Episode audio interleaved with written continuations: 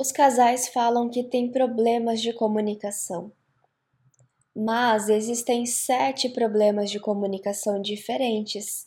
Então, se você não sabe qual é o problema que você está enfrentando, você também não vai saber como resolver.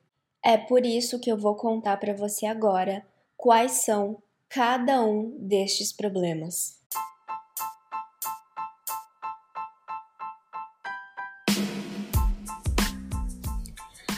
Meu nome é Victoria Busque e está começando agora o podcast Casamento em Pauta.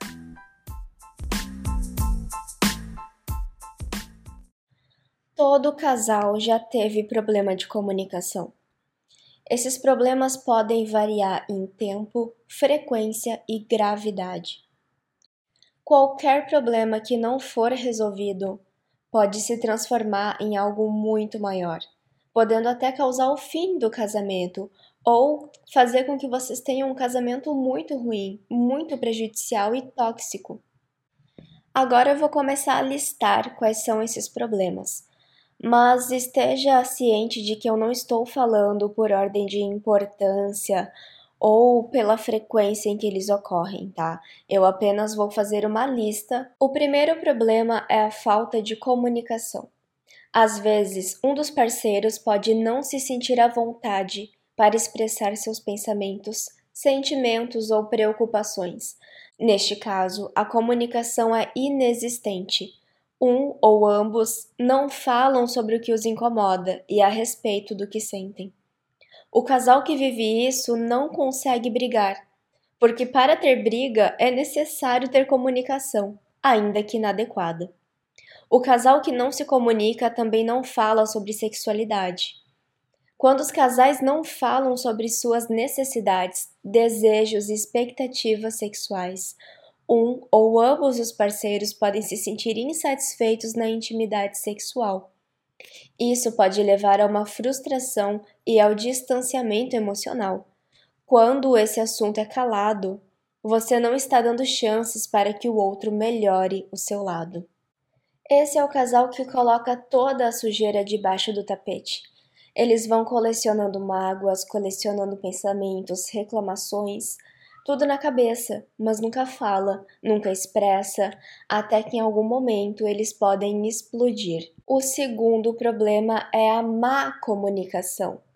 Neste caso, as pessoas querem resolver os problemas e tentam falar sobre o que está acontecendo, mas não são claras, falam mais do que deveriam ou se deixam levar pelas emoções e transformam a conversa em uma briga.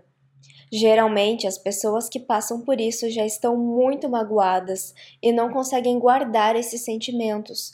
Comunicar-se de forma inadequada, como usar linguagem negativa, Gritar, insultar ou ignorar o parceiro os levará a mal entendidos e conflitos ainda maiores do que o primeiro. O casal que passa por isso precisa treinar a sua comunicação, no sentido de aprender a expressar-se de forma correta, sem atacar o parceiro, e aprender a controlar suas próprias emoções para conseguir ter um diálogo minimamente racional a respeito de um problema.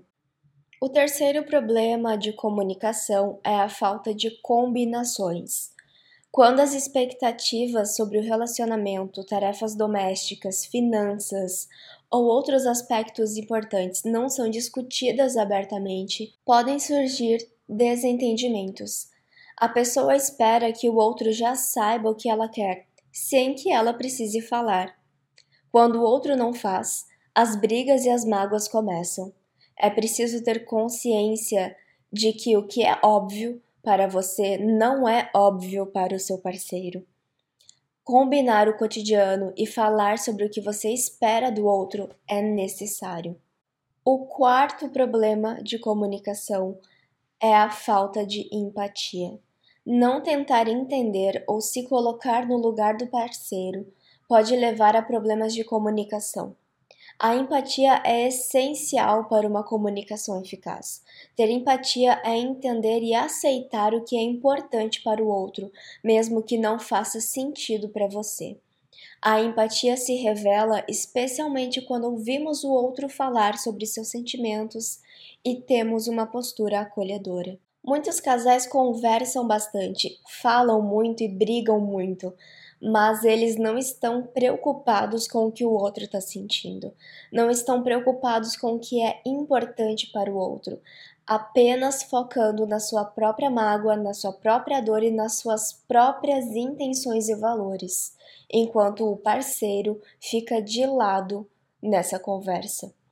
Acaba que a discussão sempre se torna um cabo de guerra, onde cada um puxa para um lado e ninguém consegue nada. O quinto problema é não ouvir ativamente. Muitas vezes as pessoas estão ocupadas pensando em como responderão antes mesmo de o parceiro terminar de falar.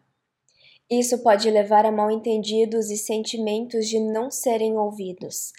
Esse comportamento é comum de quem quer controlar a situação, mas se tratando de casamento, você precisa entender que nunca mais controlará algo sozinho.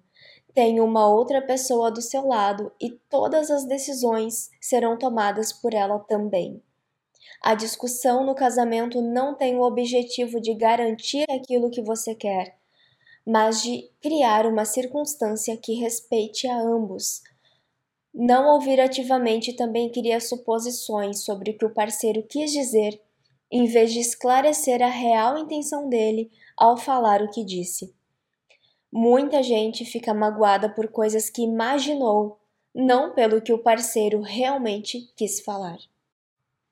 O penúltimo problema é a comunicação digital excessiva, o uso excessivo de dispositivos eletrônicos e redes sociais pode prejudicar a comunicação face a face no casamento. Alguns casais conversam mais com outras pessoas, outros já preferem conversar mais entre si de forma digital também. O problema é que o digital exclui da comunicação toda a comunicação não verbal abrindo muito espaço para mal-entendidos. Casais que preferem essa comunicação tendem a se tornar cada vez mais objetivos e distantes com o tempo. A intimidade estará sendo prejudicada. Nenhuma imagem, emoji ou meme poderá substituir a expressão facial, o tom da voz, o cheiro da outra pessoa, estar ao lado e tocar nela. Em um casamento, a presença é crucial, ela é muito necessária e é indispensável.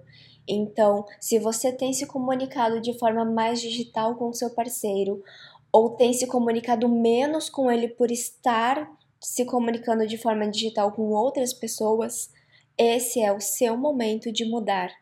E por último, e não menos importante, a dificuldade em expressar emoções é um problema muito comum em vários casamentos.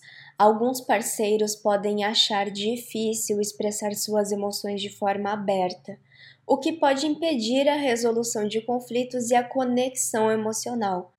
Quando um parceiro não consegue expressar suas emoções, isso pode levar o outro a ter vários sentimentos de distanciamento e isolamento. O parceiro pode se sentir sozinho, não compreendido ou até mesmo desimportante para o outro.